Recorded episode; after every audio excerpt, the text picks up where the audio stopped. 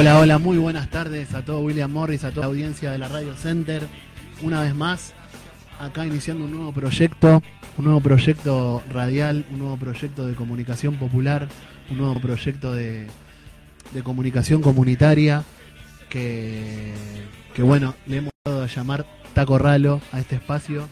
Y estoy acá con, con un amigo, con un compañero entrañable de, de toda la vida, que nos conocemos hace bastante tiempo. Me olvidé de presentarme. Mi nombre es Agustín Piraña Colobos. eh, y bueno, estoy acá con mi amigo Charlie Abondoglio. ¿Cómo estás, Charlie? ¿Cómo estás, Piraña? Buenas tardes. Contento de empezar este proyecto con amigos en la radio de Morris. Ahí un poquito más cerca del micrófono son los problemas de, de estar en vivo. Sí, de, de los que somos inexpertos en la materia. Bueno, pero le vamos a contar a, a la audiencia, a los amigos, a los compañeros que nos están escuchando. Primero que está Fernando Fuseneco, Peta Pucheta en la, en la operación. Gracias, Peta, nuevamente. Un clásico acá de William Morris. Y bueno, y contarle un poco a la audiencia qué, es lo que pensamos en, en esta horita que vamos a tener acá de 15 a 16 por la Radio Center, por la 98.5 de William Morris. Ahora vamos a ver las vías de comunicación. Bueno, pensamos un poco con Charlie, le pusimos Taco Ralo. Ahora vamos a charlar un poquito de por qué. Ese nombre que a alguno quizá le, suel- le resulta medio extraño, aunque es una, una localidad de nuestro país, de la provincia de Tucumán. Pero después vamos a contar más pormenorizadamente por qué le pusimos ese nombre, porque tiene una referencia histórico-política, una referencia de la vivencia cotidiana nuestra acá en el conurbano oeste. Y después, bueno, pensamos, le pusimos al programa Pensamiento Nacional y Cultura Popular.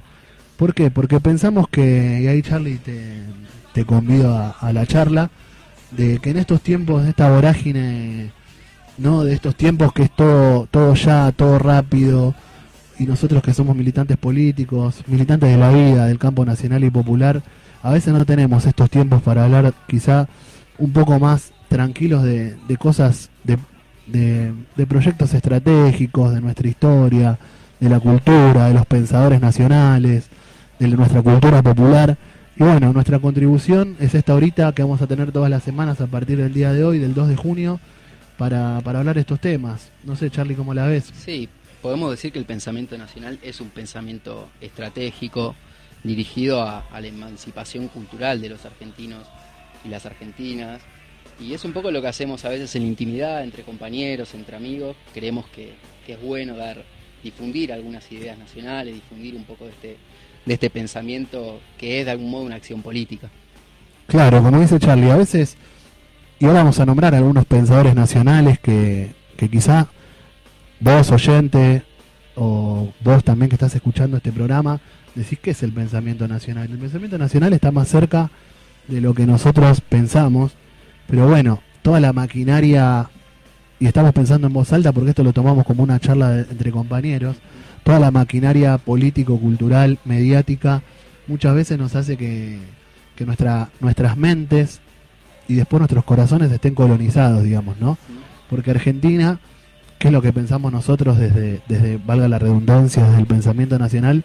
Somos un país colonizado. Ujú. ¿Sería Sí, así? dejamos de ser una colonia, es decir, no hay un ejército de ocupación en nuestro país como durante entre digamos 1500 y 1800, pero sí somos una semicolonia, es decir, estamos sujetos a ciertos mecanismos de dominación cultural y económico. Y el pensamiento nacional de alguna manera intenta desarticular esos mecanismos, explorarlos, darlos a conocer. Recordemos que un poco el pensamiento nacional nace de, de aquellos intelectuales que intentaron desnudar la, la dominación británica sobre el país, que hoy también la podemos ver en, en la dominación de las multinacionales y de las corporaciones en general. Claro, justo que venimos del mes de mayo, del 25 de mayo que festejamos de 1810, pero bueno, a veces somos como un país soberano en el sentido de que, bueno, elegimos nuestras autoridades, nosotros vamos a votar cada dos años, votamos presidente, votamos diputado, pero muchas veces vemos que las decisiones en el fondo no se toman en la Casa Rosada o que, que bien tenemos un gobierno formal, ¿no? Porque votamos y está Alberto o bueno, o el expresidente Macri que lamentablemente fue presidente, pero el país estructuralmente está como dominado, ¿no? Las empresas principales de todo lo que comemos, lo que, lo que consumimos nosotros son empresas extranjeras, ¿no? Y muchas veces eso no lo sabemos.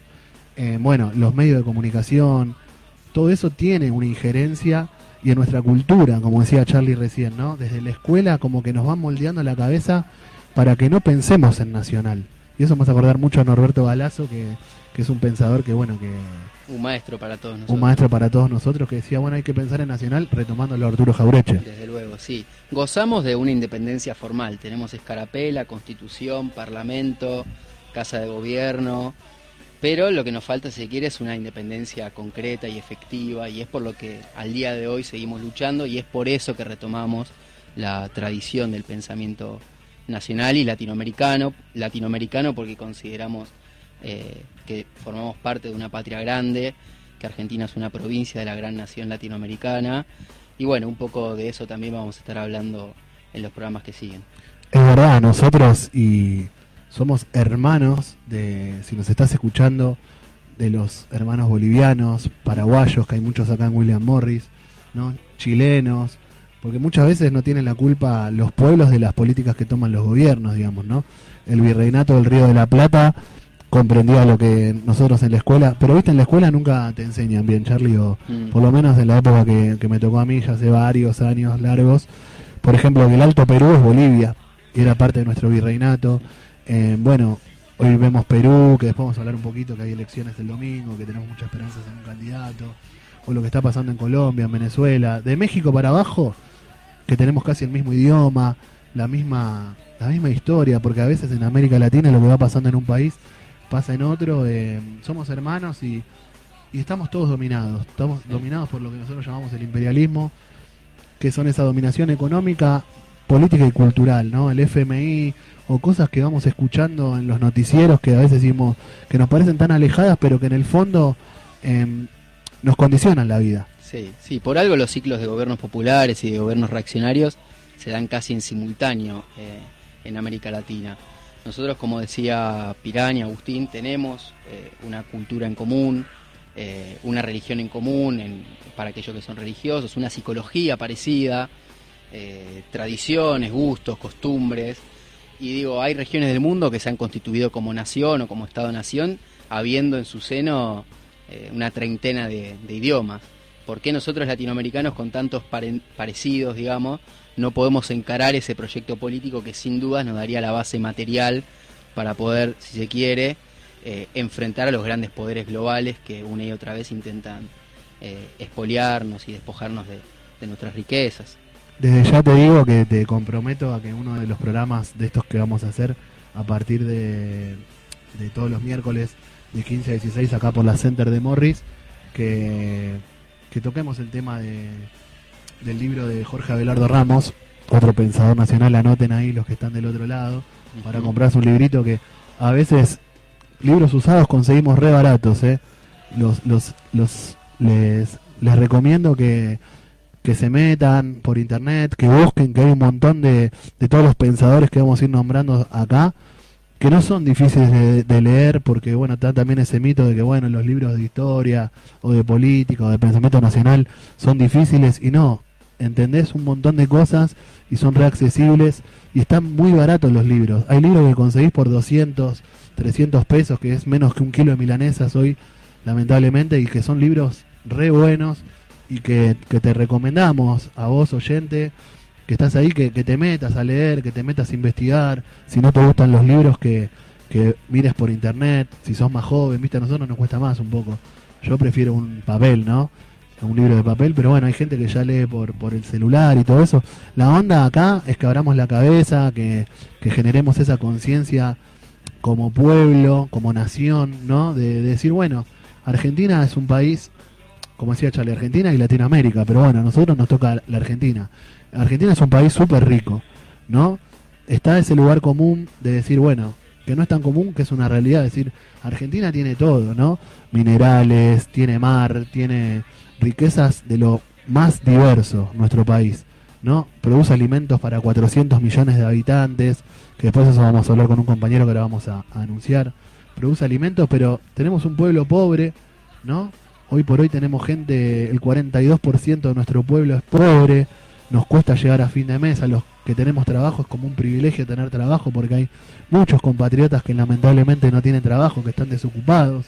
Sobre todo acá en William Morris vemos las ferias que hay en la vida muerta, ¿no? Como la gente quiere salir adelante.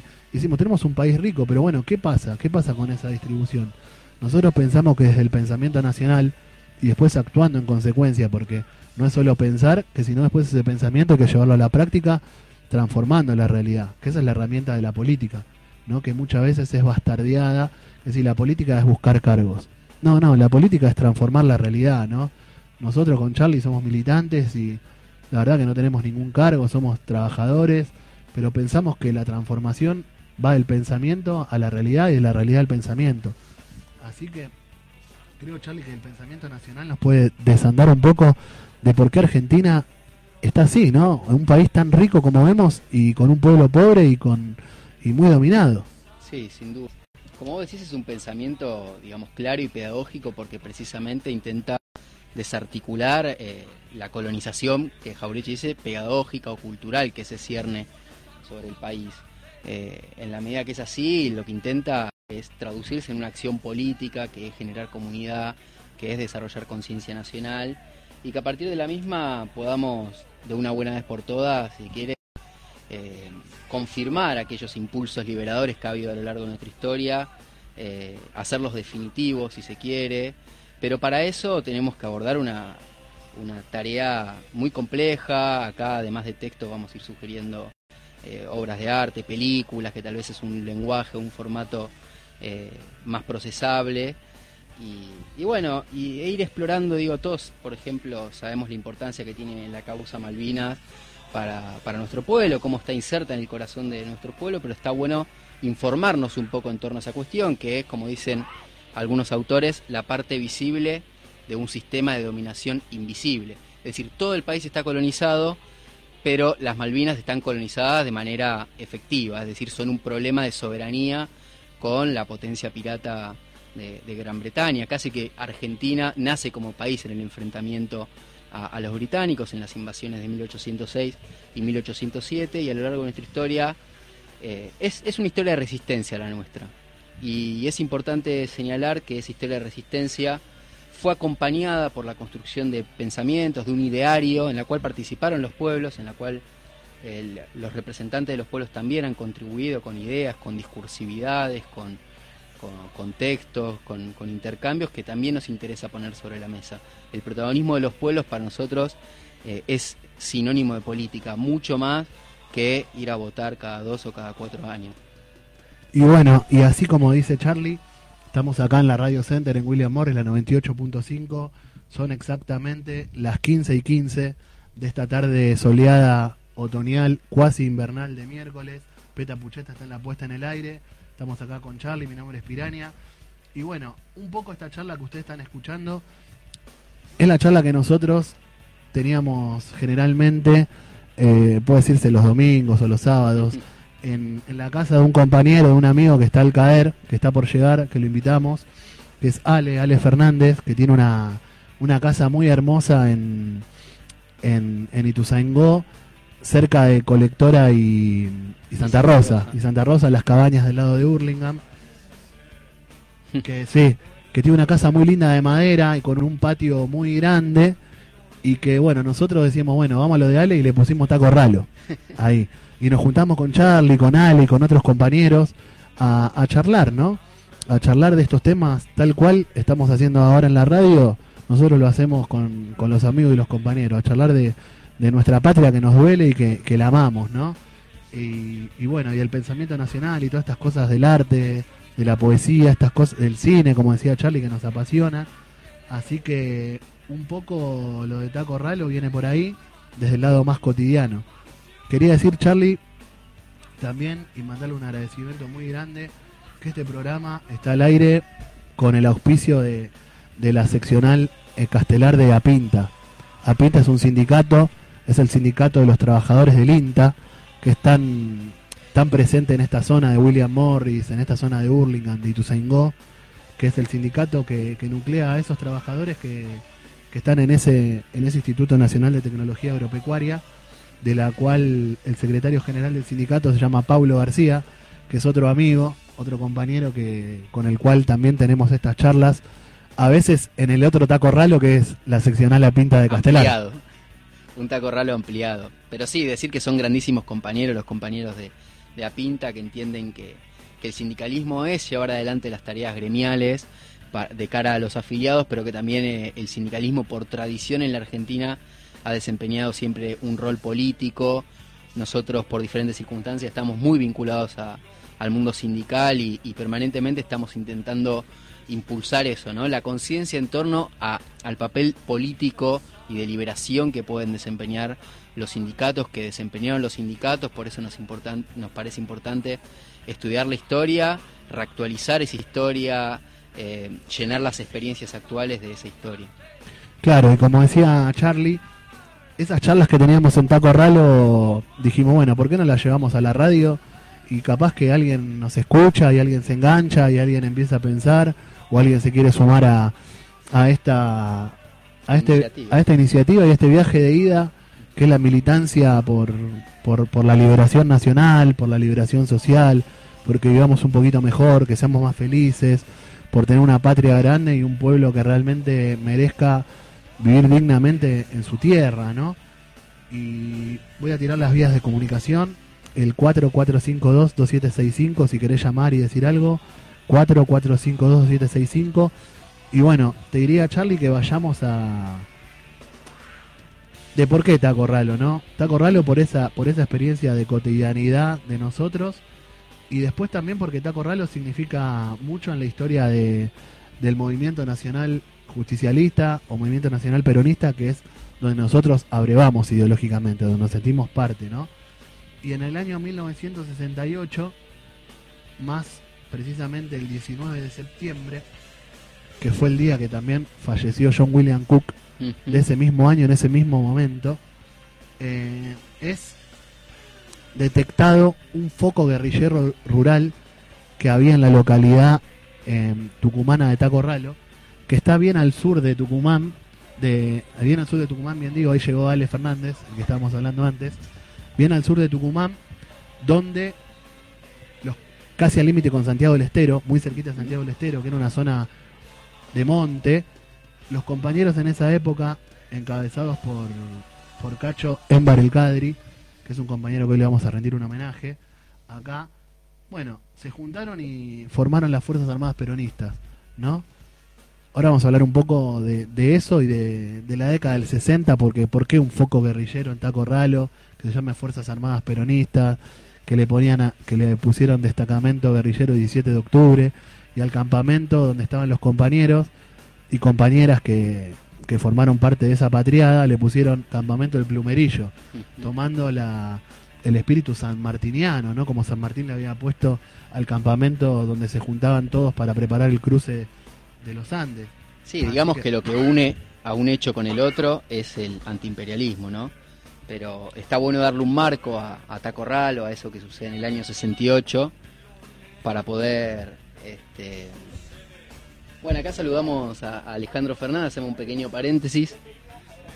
Hasta hace unos minutos estábamos conversando de por qué Taco Ralo y charlábamos un poco de, de tu hogar, de ese lugar donde tantas veces nos recibiste, donde pudimos conversar, eh, intercambiar ideas, donde de algún modo nos acompañamos en estas circunstancias difíciles que, que nos está tocando vivir. Y, y bueno, darte la bienvenida, ¿cómo estás, Ale? Hola, buenas tardes, perdón por la demora. Venía bastante rapidito en el auto pensando en el compañero Charlie, que alguna vez me dijo que a veces lo conservador termina siendo revolucionario, ¿no? En esto de tener que llegar temprano a los lugares. Y yo hoy, justo primer programa, vengo llegando tarde. Una vergüenza atroz, pero bueno. Que aparte te, caracterizás por la puntualidad. ¿no? Eso va a decir, decirlo. que el compañero Ale llegue tarde a un lugar, él es muy raro porque, bueno, él tiene la puntualidad cuasi setentista, Sí, sí, sí. ¿no? Ya que estamos hablando de Taco Ralo. eh, y, y bueno, él es un amigo, un compañero entrañable. Te comentamos que ya explicamos de por qué le pusimos Taco Ralo, Sí, sí, de la juntada que hacemos en tu casa. Genial. Y bueno, tiene toda esa significación. Y bueno, acaba de llamar Mónica de Ciudadela, que nos están escuchando Ah, mirá allá. Y dice, muy bueno el programa, que nos está escuchando. Dice, ustedes tendrían que ir a dar charlas a las escuelas. Hay que dar la batalla cultural por todos los medios. Así que bueno, te saludamos desde acá, desde William Morris. Mónica, muchas gracias por escuchar. Y bueno, Ale, nada, ¿cómo estás vos? Bien, bien, bien, bien. Venía apuradito, pero bien, bien. Contento con el programa, contento con la idea, contento con la invitación. Finalmente trasladamos a, este espacio todo eso que pasaba ¿no? en, en tu casa cuando nos recibías con almuerzos y mates. Sí, tenemos Justo le comentaba a Charlie el otro día, tenemos nuevos banquitos, tenemos que empezar a juntarnos otra vez. Las circunstancias no dan, no, no se puede. Frenamos por el autocuidado, hay que decirlo a la audiencia. Pero eh, el espacio siempre está y la idea del cambio y la mejora también siempre está.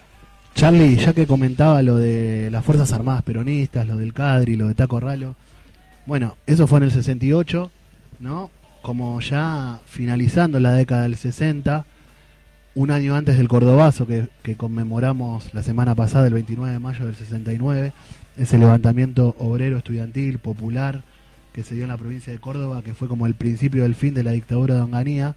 Pero bueno, como decías vos, contextualizar un poco por qué un grupo de jóvenes, obreros, estudiantes, trabajadores en la década del 60, que la mayoría vivían en ciudades, se les ocurre ir a Taco Ralo, alquilar una, una quinta, digamos, y empezar a, entrenar militarmente para pelear por la vuelta de Perón, por la, por la liberación nacional, por la liberación social.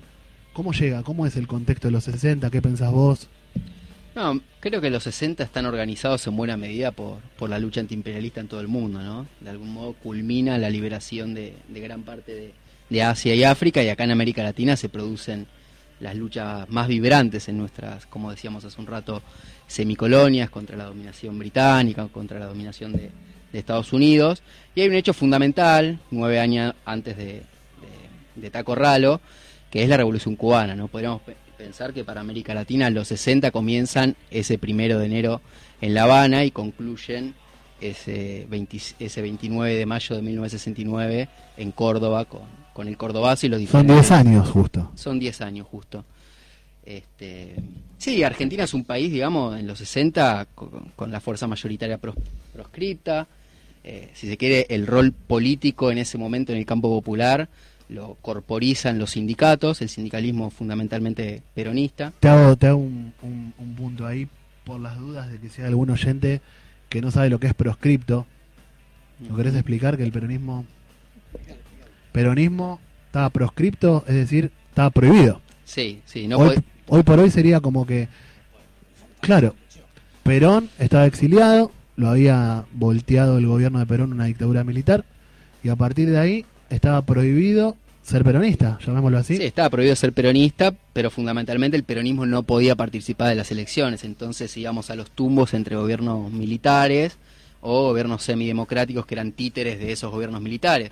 Pero no es que eran los militares que eran malos, los militares en ese momento estaban hegemonizado, digamos, por, por un liberalismo pro-oligárquico, es decir, detrás de los militares, o mejor dicho, los militares eran el brazo armado de, la oligarquía aliada al imperialismo, ¿no? Este, pero esos 60, además, eh, nos encuentran con Perón, que es el líder popular, digamos, argentino, exiliado en España, nos encuentran, como decíamos, con los sindicatos un poco asumiendo como pueden esa tarea de representación política, están las 62 organizaciones peronistas que son el brazo político de, ese sindicalismo. En esa época, en los 60, se da lo de la toma de fábricas. Sí, cuatro años antes de Taco Ralo tenemos una toma de fábricas que involucra casi a 4 millones de trabajadores, 11.000 establecimientos. Es decir, que los obreros tomaban las fábricas con los patrones adentro. Sí, sí. Este, en el marco de un plan de lucha de cinco etapas y de dos años, imagínense el grado de organización que tenían nuestras masas trabajadoras desde el llano, ¿no? Porque eso es importante decirlo. Cuando miramos los 60 es como si nos saltaran en la, en la cara esquirlas de una cultura política casi disuelta, ¿no? Que es la de ese peronismo resistente, ese peronismo que intenta llegar al poder desde la calle, de los sindicatos, de las barriadas, y que es un poco diferente a este peronismo tal vez más de palacio que tenemos hoy, que sin duda apoyamos, que sin duda sabemos que es la alternativa a los gobiernos enemigos del país como el de Macri, pero que digamos, no, no quita que querramos que, que se quiere reinventar ese peronismo que creía en la participación protagónica del pueblo, creía que era la sustancia de la democracia, la participación protagónica del pueblo, y que los 60 en ese marco tan violento y tan difícil, eh, lo reflejan muy bien, ¿no? Y, y Taco Ralo tal vez eh, hay que explicarlo a partir de todo eso, hay que explicarlo como sucede un año después de la muerte del Che Guevara, que es en octubre del 67, o en menos de un año. Digo, se creía que el camino hacia la liberación nacional de los pueblos del tercer mundo parecía a lo que había sucedido en África, en Asia, lo que había sucedido en Cuba. Lo de Argelia también es en los 60. Sí, lo de Argelia es entre los 50 y los 60. Este, hay experiencias por todo el mundo. Vietnam es en los 60. Vietnam es en los 60, hasta el 75 que Estados Unidos se va con la cola entre las patas. Eh, es decir, tenemos es, es una década es una década organizada por la lucha antiimperialista. El mayo francés. También en el mundo central, y, pero que además el mayo francés y lo que pasa en el mundo central es un rebote de todo eso que está pasando en el tercer mundo, es un rebote de esa crítica que se hace hacia los modelos de dominación que tienen en su corazón el colonialismo y la explotación de otros pueblos, y sobre la explotación de esos pueblos se para el, el nivel de vida de, Me acuerdo muchos franceses revolucionarios en ese momento apoyando a, lo- a lo- a la lucha de, la liberación Claro. de Argelia, como Sartre, Claro, ¿no? Claro. Diciendo que, mismo haciéndole un prólogo a un libro muy famoso de esa época, que es Los Condenados de la Tierra de Frank Fanon, un argelino, diciendo de que, justificando la violencia del oprimido hacia el opresor, digamos, porque la opresión es violencia, y en ese momento como que, que estaba legitimada la violencia de los oprimidos para, para liberarse del yugo colonial, de la violencia patronal y todo eso, ¿no? También es un momento, el pensamiento nacional en los 60, ¿qué onda, Charlie? No, es el- una etapa de florecimiento absoluto del pensamiento nacional, es decir, es en la década en la que Jaureche publica, por ejemplo, la mayor parte de sus libros, Hernández Arrey en el 60 publica La formación de la conciencia nacional, que es un libro fundamental para entender el país. Vayan anotando, Jaureche, Hernández Arrey, Jorge Abelardo Ramos reedita América Latina un país, que pasa a llamarse Historia de la Nación Latinoamericana, que también lo modifica un poco, pero eh, es un libro también esencial para, para comprender la realidad latinoamericana.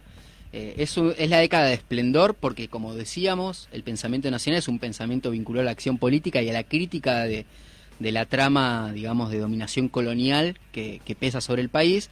Y estamos en una década donde todo eso, de alguna manera, a partir de la acción de los pueblos, se está poniendo sobre la mesa. Porque es importante decir que esas matrices reflexivas parten de la acción de los pueblos, no es al revés. No es que primero se nos ocurren ideas y después los pueblos actúan. Digamos que los pensadores nacionales o intelectuales de esa época no estaban aislados del pueblo. No, venían del pueblo, es decir, eh, Jaureche, por ejemplo, era el líder de, de- de Forja, es decir, era un político que actuó en lo más oscuro de la década infame de la década del 30. De- desde esos sótanos de Forja se elaboró el programa eh, político de liberación que después se plasmó con el peronismo. Es decir, eran hombres del pueblo y se habían pasado por las universidades, habían sabido también despegarse de todo eso que a veces las universidades, de todas esas trampas que te pone el sistema académico para divorciarte del pueblo, habían sabido sortear eso y, conectar verdaderamente con, su misión como, como intelectuales al servicio eh, del país y, de los humildes. Sabés que con todo esto que estamos hablando, se me ocurre una pregunta para hacerle a- al más filósofo de nosotros tres, que bueno, la voy a dejar picando porque ya son 15 y 30, estamos en la Radio Center 98.5 acá en William Morris para todo el mundo, pero es una pregunta que, que el otro día también conversando con mi vieja, nos la hicimos y da para cortar tela por todo, estamos hablando ahora, Ale, de la década del 60. Charlie nos está ilustrando, nos estamos ilustrando el pensamiento nacional, de, de toda esa maravillosa lucha de nuestro pueblo. Es terrible lo que te voy a preguntar. Y te la dejo picando. Y Peta, vamos al tema de Leonardo Fabio, después de que tire la pregunta para nuestro filósofo de la zona oeste. Todo tiempo pasado, ¿fue mejor, Ale?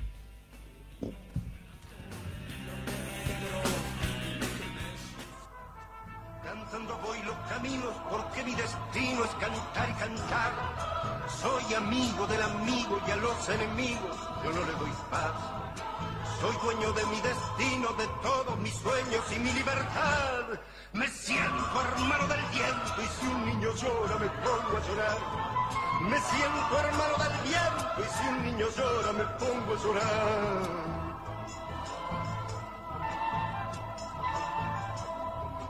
Me enamoré del silencio y en el largo rato me suelo quedar.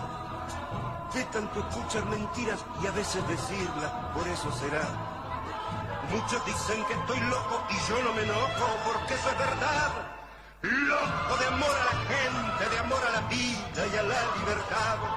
Loco de amor a la gente, de amor a la vida y a la libertad.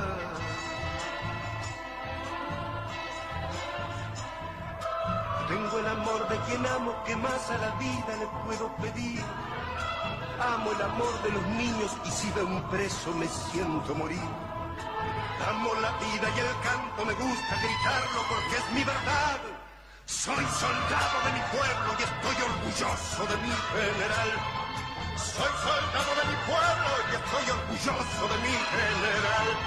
Soy soldado de mi pueblo y estoy orgulloso de mi general.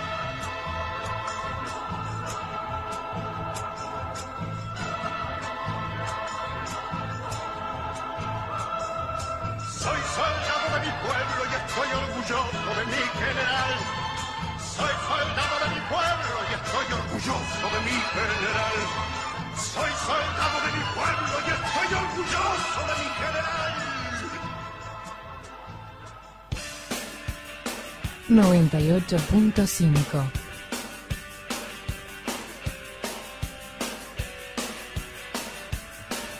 Bueno, bueno, volvemos acá. Volvemos acá a Taco Ralo. Ahí está sonando el teléfono, seguro es el compañero Paulo García. Y le habíamos dejado picando la pelota al compañero Ale Fernández, a nuestro filósofo de la zona oeste del conurbano. Bueno, veníamos hablando de la década del 60. Ale, todo tiempo pasado fue mejor. Tenemos la, la verdad que no lo sé, Pilaña, no lo sé. Me encantaría que no fuera así. Me encantaría que no fuera así.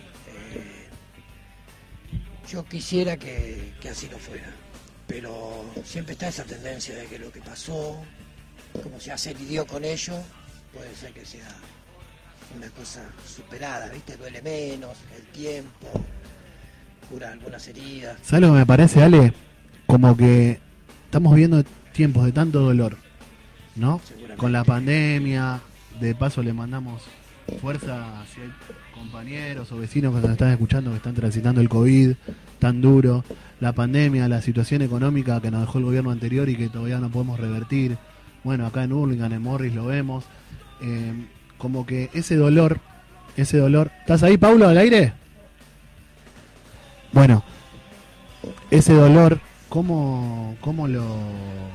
A mí me- Capaz que nos lleva a decir, bueno, hay tan- hay tanto dolor en el presente que era mejor lo, de- lo del pasado. Puede ser, puede ser. A mí igual la- lo que me mantiene, lo que me da una gran cuota de esperanza es pensar que la cantera de las masas está sana.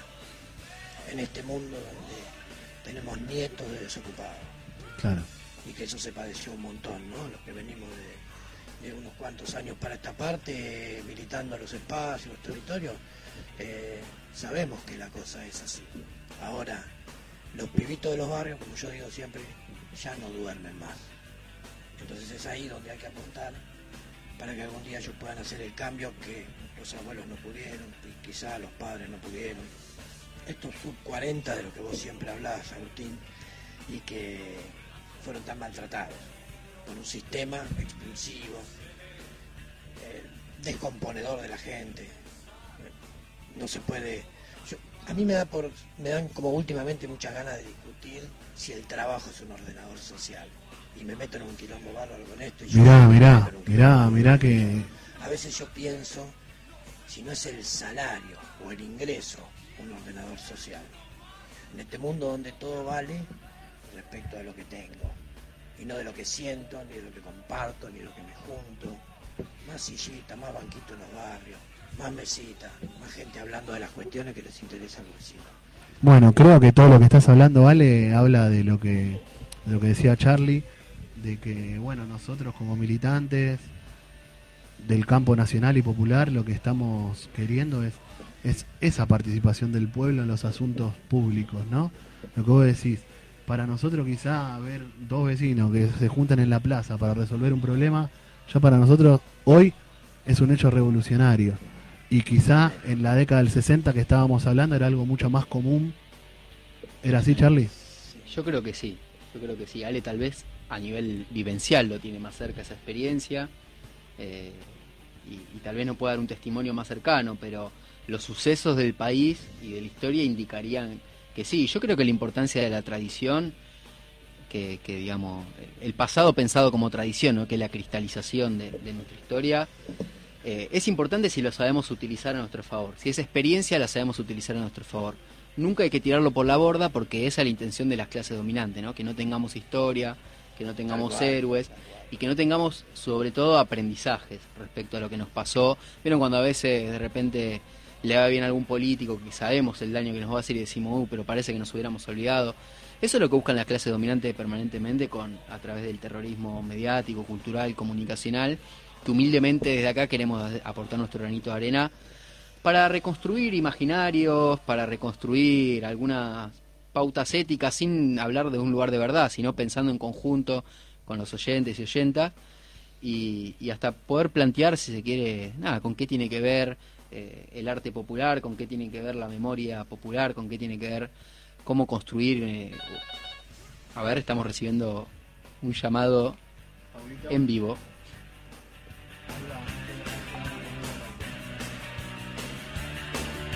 Bueno, enseguida vamos a estar hablando con Pablo García, como decíamos, secretario general de, de APINTA, compañero querido por todos nosotros. Pablo, ¿nos escuchás, Pablito? Sí, ¿qué tal? ¿Cómo andan ustedes? Buenas Hola tardes. Pablo. Buenísimo, ¿estabas escuchando el programa? Estaba escuchando el programa, sí, bueno, de alguna manera eh, pensando, ¿no?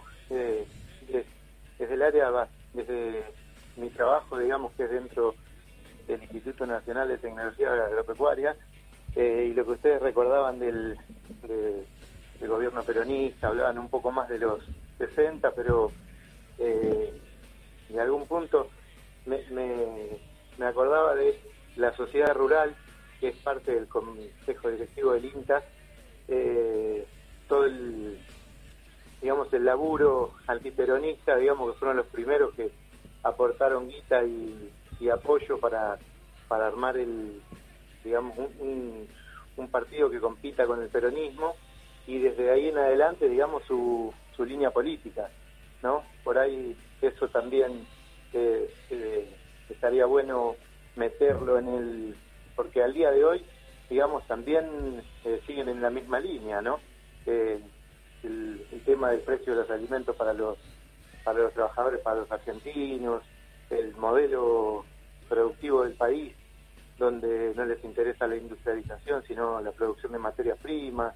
Creo que, que en este contexto, en esto que estábamos hablando, eh, es importante eso también. Olvídate, Paulito, y bueno, si venías siguiendo el programa, eh, vos como, como un trabajador, como dirigente sindical acá de la seccional Castelar de Apinta, estábamos hablando con Ale, con Charlie, y te, te hago la pregunta a vos también, ¿no? Si somos militantes es porque creemos en un futuro y en un presente, ¿no? Queremos transformarlo. Pero, ¿todo tiempo pasado fue mejor?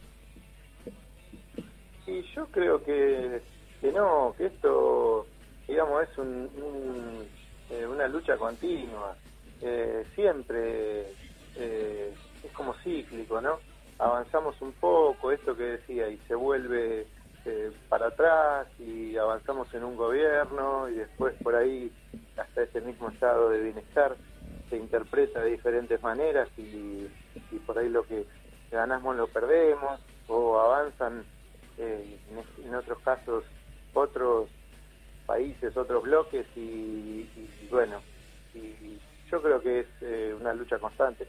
Igual soy un eterno, eh, soy positivo y creo que, que bueno, que hay cosas que se van mejorando también, ¿no? La salud, la ciencia ayudan un montón de cosas. Antes la gente se moría por una gripe, por una infección y hoy tenemos servicio médico, tecnología que nos permite estirar la, eh, la expectativa de vida y esas cosas. Así que, eh, no, yo soy, soy en eso, eh, no soy pesimista, creo que soy un optimista. Está, está creo bueno lo que estás diciendo con respecto a- al tema de la ciencia, mismo bueno, con esta pandemia en un año o, o en menos de un año se, se encontró la vacuna, ¿no? En, en- los rusos encontraron la vacuna, los cubanos, los chinos pudieron encontrar la vacuna rápido, pero yo te hablo quizá y lo traslado a la mesa y Ale tenía una frase que, que la dijo hace muchos años, yo lo conozco hace muchos años, que dijo, quien no sea solidario será un traidor, ¿no? Eh, los corazones de esta época, ¿no? Las cabezas. Eh, nuestro enemigo hoy mundial sería el neoliberalismo, ¿no? Que el neoliberalismo no es solo la pobreza de nuestros pueblos o de los trabajadores o generar la desocupación, sino que es un es el individualismo. En eso lo tiro a la mesa y vos sos parte de esta mesa, Paulito. ¿Cómo, ven eso, los corazones y las cabezas en este tiempo? A mí, eh, eh, perdón, ¿no? Eh, voy a explicar un poco lo de quien no sea solidario será un traidor, porque tenía un contexto, allá por los 2000 y algo, en una lucha constante, en el piquete, en esto de encontrar una pequeña línea y conseguir un laburito e irse del espacio de la lucha, ¿no? En ese sentido venía la frase. Salgamos de la zanja, es lo mejor que nos puede pasar como seres humanos. Pero dejar el brazo extendido para arrancar a otro de ese espacio de barro es lo mejor que le puede pasar al otro que está ahí al lado. Y eso se vio reflejado en el 2015 cuando los compañeros defendiendo en este sistema eh, su espacio pequeño nos hicieron perder una elección. Tenemos que romper eso, Charlie. Sí, sin, sin lugar a dudas. También siempre recuerdo de Ale, eh, perdón que tenemos estos minutos de, de excesivo protagonismo, pero lo que contabas un poco del 2001, de cómo esas clases medias, cuando ya por lo menos hacía 5 o 6 años que mucha gente se está muriendo de hambre, despiertan cuando le tocan sus ahorros y el tipo de discusiones que se daba en ese marco, que vos siempre decías esto, ¿no? Todos somos piqueteros, depende hasta hasta dónde nos llegue el agua. Eh, sí, parecida la frase. Parecida la frase, hay cosas que no se pueden decir al aire en horario de protección al menor, pero depende hasta dónde nos llegue el agua, todos terminamos teniendo que confrontar con un sistema que es una máquina de expulsar gente. Yo creo que no, que la historia no, no decae, la historia es lo que hacemos con, con ella. Pero hay que, si se quiere, echar mano de la historia para poder aprender, para poder eh, actuar de manera más informada como pueblo y poder, si se quiere, entrever mejores cuáles son esas opciones que se nos presentan, cuáles son esos horizontes que nos ofrecen y que muchas veces no tienen que ver con nuestros intereses comunes. Eh, y para eso es, muy importante encontrarnos, debatir, eh, circular ideas, no cerrarse sobre uno mismo, no estar todo el día prendido a, la pantalla del televisor, que, sabemos que sus respuestas terminan siendo muy limitadas. Eh, me parece que este programa, en, un sentido, se inscribe en esa dirección. Paulito, son las 15.45, estamos acá en William Morris, en la Radio Center 98.5, charlando en este programa que hemos denominado Taco Ralo, Pensamiento Nacional y Cultura Popular. Está Charlie, está Ale, soy Piraña y está Paulo García, secretario general de la Pinta del otro lado. Paulito, ¿estás escuchando? Sí, sí. La patria es el otro. La, patria, es el otro. Hoy por hoy. ¿Es la consigna? Hablando, yo creo que ese avance que hicimos de la ciencia y de otras cosas eh, a nivel, digamos, mundial no se condice con, eh, como decíamos antes, con, lo espiritual, con lo humano, eh, esto que decíamos, eh, el, ser humano evolucionó en un montón de cosas, pero no evolucionó con la mirada al otro, y solamente evolucionó de una mirada económica, donde se dejaron un montón de ideales y de, digamos, beneficios en pos de, de dinero y de la acumulación del dinero. Hay un sector el mundo sigue produciendo, pero hay un sector que se queda con ese beneficio y excluye al resto. Eh, creo que es eso de fondo, ¿no? Eh, ¿Qué, lucha, qué changuita nos buscamos nosotros también, ¿no? Querer cambiar el mundo, pero bueno, no queda otra, ¿no? Eh, así que, Paulito, pasó muy rápido esta hora, pasó muy rápido, ya son 15.46. Eh, te dejamos que digas eh, un pensamiento más y ya tenemos que ir cortando la comunicación contigo hasta, hasta la semana que viene para ya ir haciendo el cierre del programa.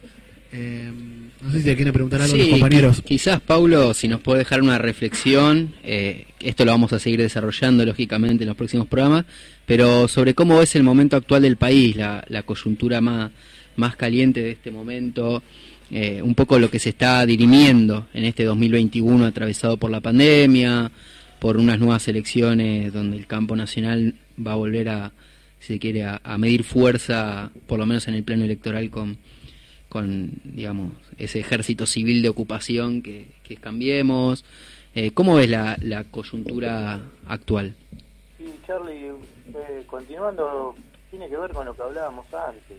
Esta, estos días estaba leyendo un artículo que decía que los millonarios eh, habían aumentado un 40% su fortuna y el resto de los trabajadores, digamos, están desocupados, se cierran negocios, tenemos eh, una problemática que, que tiene que ver con la distribución. Y justamente como decíamos nosotros recién nosotros vemos tenemos el el eslogan la patria es el otro y desde el otro lado el, espacio eh, del pro cambianista es eh, es lo, personal es lo individual. Mientras desde el frente de todos justamente lo que tiene es una mirada colectiva. Eh, así que como como reflexión o como cierre antes de dejarlos y agradecer eh, que me permitan participar y ser parte de este lindo espacio, es eso, con qué, qué, mirada tenemos para el mundo, si solo nuestro ombligo, eh, lo económico, o tenemos una mirada colectiva, todos, eh, la patria es el otro y, pensar en, el colectivo. Creo que lo, cerraría ahí. Bueno, buenísimo, Pablito. Te mandamos un abrazo desde acá, de William Morris ahí tu Tuzangó, que te llegue a vos y a toda tu familia. Y hablamos el, el miércoles que viene, volvemos a, a este espacio de comunicación popular y pensamiento nacional que hemos denominado Taco Ralo. Te mandamos un gran abrazo acá de la mesa.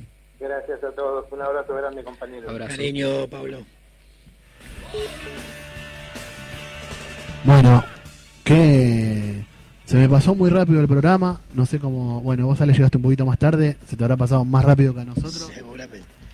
Pero bueno, en cómo el pensamiento nacional tiene que ver con, con estos valores comunitarios, ¿no, Charlie?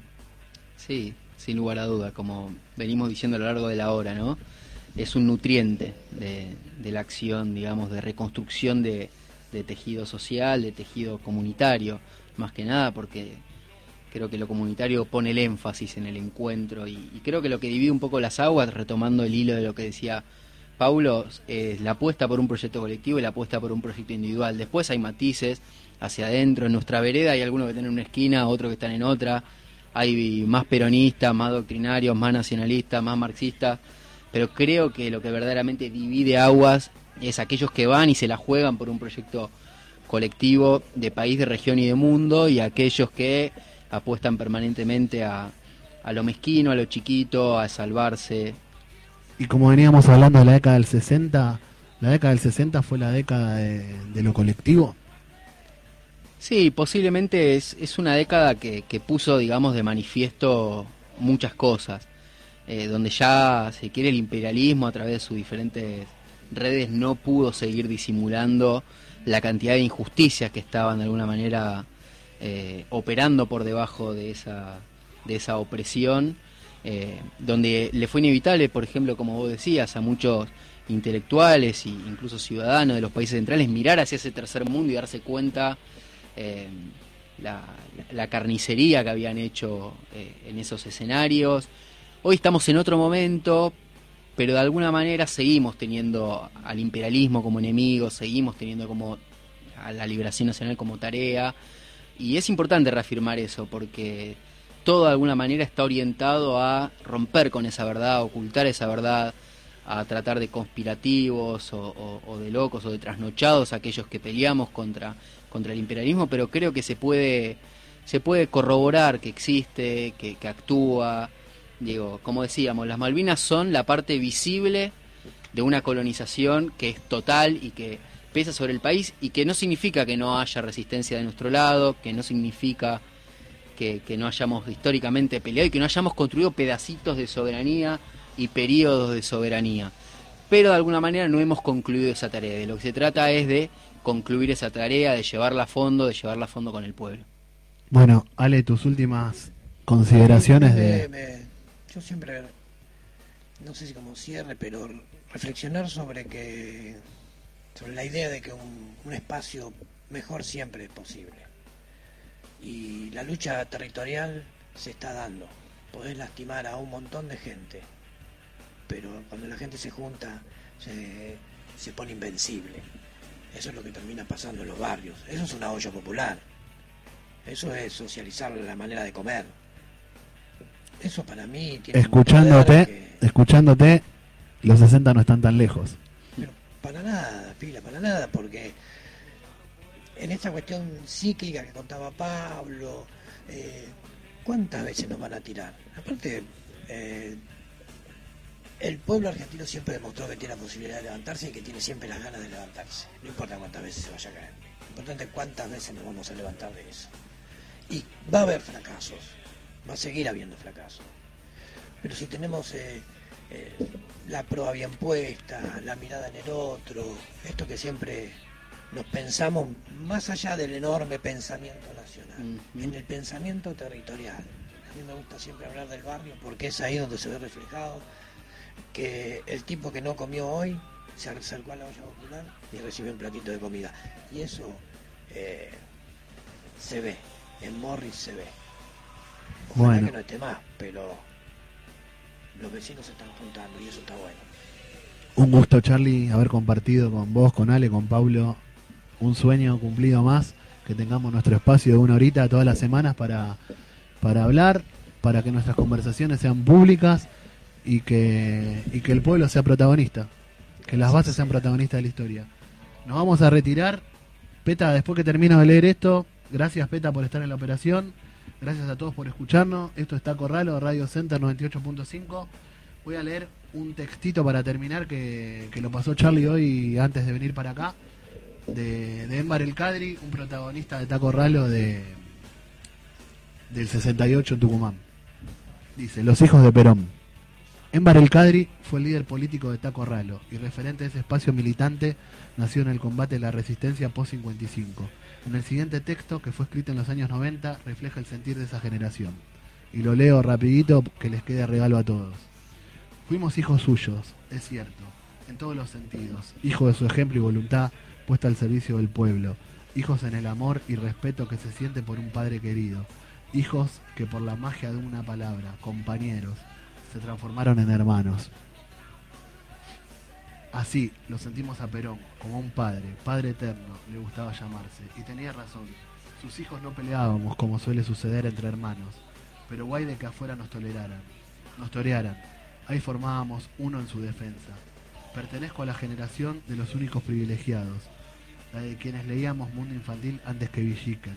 Cuando en el 55 dejamos atrás la niñez privilegiada, esas lecturas fueron responsables de que nuestra adolescencia tuviera olor a, clorato de potasio y azufre, mientras que la de los adoctrinados por Villiquen podían disfrutar de chicles goma bazooka o beneficios de nylon importados de USA.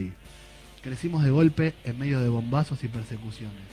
Los padres de nuestros compañeros eran víctimas de la libertad recuperada. Vergara Russo murió el 16 de junio en Plaza de Mayo. Cogorno fusilado un año después. Ahí nos sirvió la sangre rebelde que Evita nos inculcara. Empezamos la lucha por el retorno de nuestro padrecito con lo que teníamos y podíamos. ¿Acaso nos habían usado piedras y aceite hirviendo para contener las invasiones inglesas? ¿Por qué no podríamos hacerles la pata ancha a estos nuevos invasores disfrazados de libertadores? Espontaneísmo, volu- voluntarismo, desconocimiento de las condiciones objetivas y subjetivas, amén de las, amén de las climáticas y estratosféricas. De todo pueden ser acusados estos tosudos hijos de Perón que se jugaron por su retorno, que dieron su vida por él y soñaron con una patria liberada. De todo, menos hijos de puta. Y qué lindo fue tener hermanos como aquel Tito Bevilacqua, o aquel otro, Felipe Vallese, Mixteris, por su impermeable blanco, aquel gigante Gustavo Rearte, o con Jorge Rulli, viviendo en Montevideo. Gracias a las noches de póker con que el gordo Cook hacía una diferencia para ayudar a los muchachos, o el bueno de Dardo Cabo, distribuyendo gelenita a los compañeros de la resistencia, o el petitero, el anguila, o el pocho colorado, toda aquella barra de corrientes esmeralda, el vasquito Unamuno, aquellos que, como José Luis Nel, venían de nacionalismo fierrero y se fueron entregando en cuerpo y alma en este peronismo montaraz que trataba de pegar fuerte y duro para destruir a la oligarquía y los imperialismos en simulada pugna. Y cuando nos tocaba perder, perdíamos, calladitos nomás, avergonzaditos nomás, pero de pie, con la mirada desafiante, como decían las crónicas policiales. Los hijos de Perón fuimos duros y tiernos, serios y jodones, dialoguistas y apretadores, enamoradizos y olvidadizos, cantores y gritones, apresurados y retardaditos, pobres y pobrísimos. Nosotros, pobres de solemnidad, pobres vinimos al movimiento, pobres los servimos aun cuando millones pasaron por nuestras manos, y pobres seguiremos hasta el día en que nos vayamos a jugar con el viejo arriba alguna nube. Me emociono. Los hijos de Perón Seguimos creyendo que es realista pedir lo imposible, o que podemos alcanzar las estrellas aunque estén muy altas, o que se puede y se debe vivir como hermanos. Este programa dedicado a Embar El Cadri y a todos los compañeros